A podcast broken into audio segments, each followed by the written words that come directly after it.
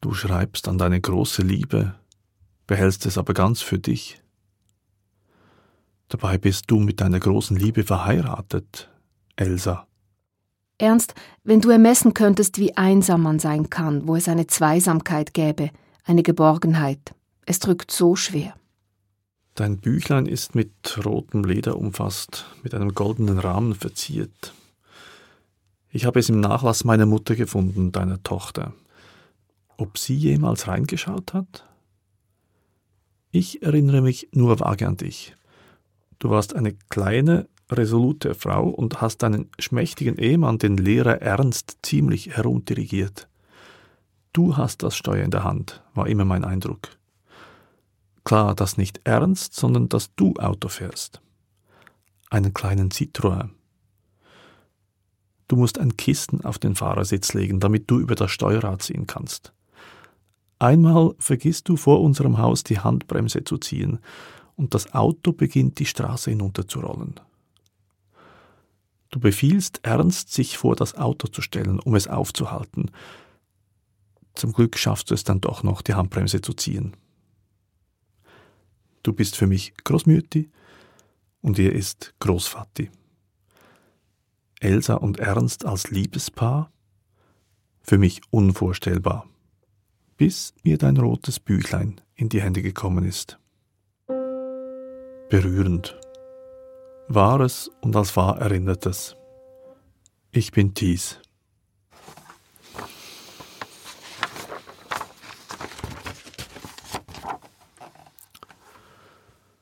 Weihnachten 1954. Du bist dann 46 Jahre alt. Dieses Buch soll dir allein gehören, mein geliebter Mann, soll dir bleiben und zu dir reden, auch wenn ich nicht mehr bei dir sein dürfte. Es geht mir sehr merkwürdig. Liebe ist immer etwas Neues und immer tiefer und süßer. Liebe ist ein Wunder und eine Gabe. Spürst du das auch? Wenn uns unser Leben mit unseren Kindern wieder zuletzt dorthin führt, wo wir angefangen haben, zu einem Leben zu zweit, soll es nicht einsam werden, solange wir beisammen bleiben dürfen. Und wenn eines zurückbleiben muss, wissen wir, dass unsere Liebe noch weitergeht und uns tragen wird. Februar 1955 Ob es dir bewusst ist, welches Geschenk es bedeutet, dass wir immer noch Jahr für Jahr beisammen sein dürfen.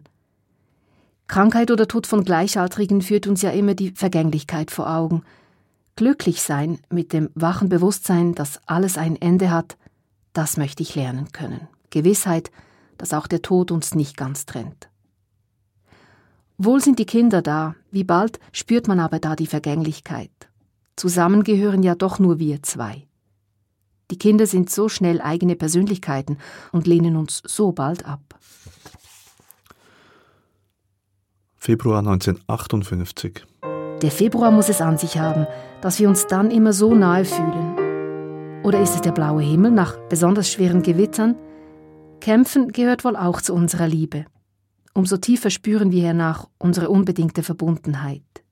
Wie gut ist es doch, dass wir immer wieder neu anfangen dürfen dass nach 30 Jahren Beisammensein auch unsere Liebe noch so beglückend sein kann, ist mir immer wieder ein Rätsel. April 1959 mit 50. Ich bin so froh, dass du zu mir gekommen bist, mich aus meinem Alleinsein erlöst hast, dass du gespürt hast, wie schwer das nächtelange Einsamsein ist, hat mich näher gebracht als je. Ich bin dir dafür so dankbar. November 1963 mit 55. Ernst, wenn du ermessen könntest, wie einsam man sein kann, wo es eine Zweisamkeit gäbe, eine Geborgenheit. Es drückt so schwer. Hm. Der nächste Eintrag in deinem Liebesbuch folgt erst 22 Jahre später. Du bist nun 77.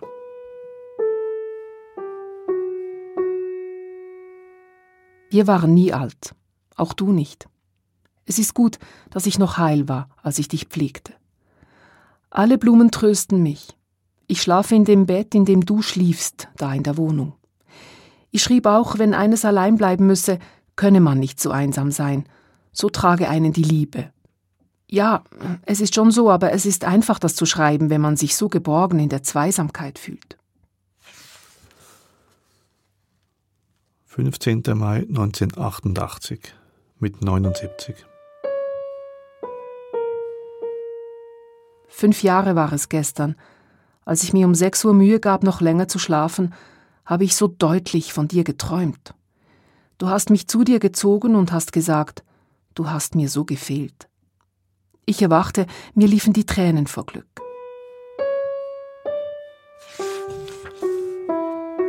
April 1989 Ich habe so Heimweh nach dir. Es wäre mir bald recht, wenn ich nicht mehr lange leben müsste.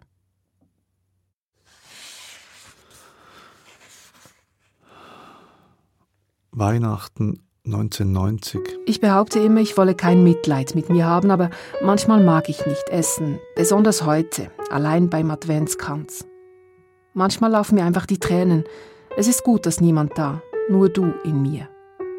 Du fehlst mir so sehr. Wo bist du?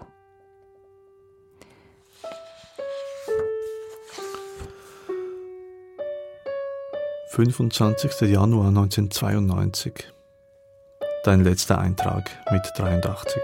Wie lange bin ich schon einsam? Ich bete immer, dass ich dich im Traum sehe. Ich bin froh um unsere Kinder. Sie werden auch langsam älter. Im selben Jahr bist du gestorben. Seit ich dein Büchlein gelesen habe, sehe ich anders auf dich zurück.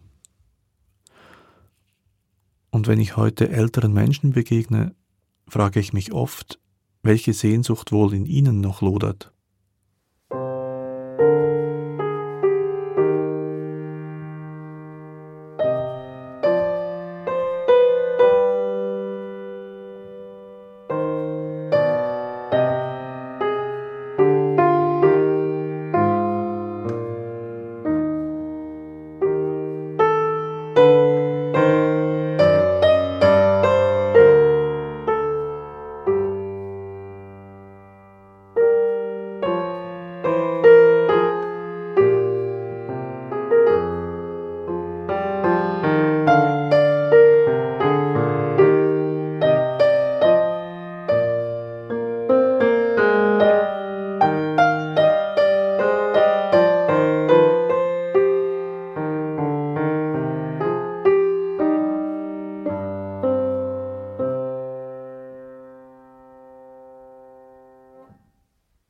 Danke, Nicoletta, dass du Elsa deine Stimme geliehen hast.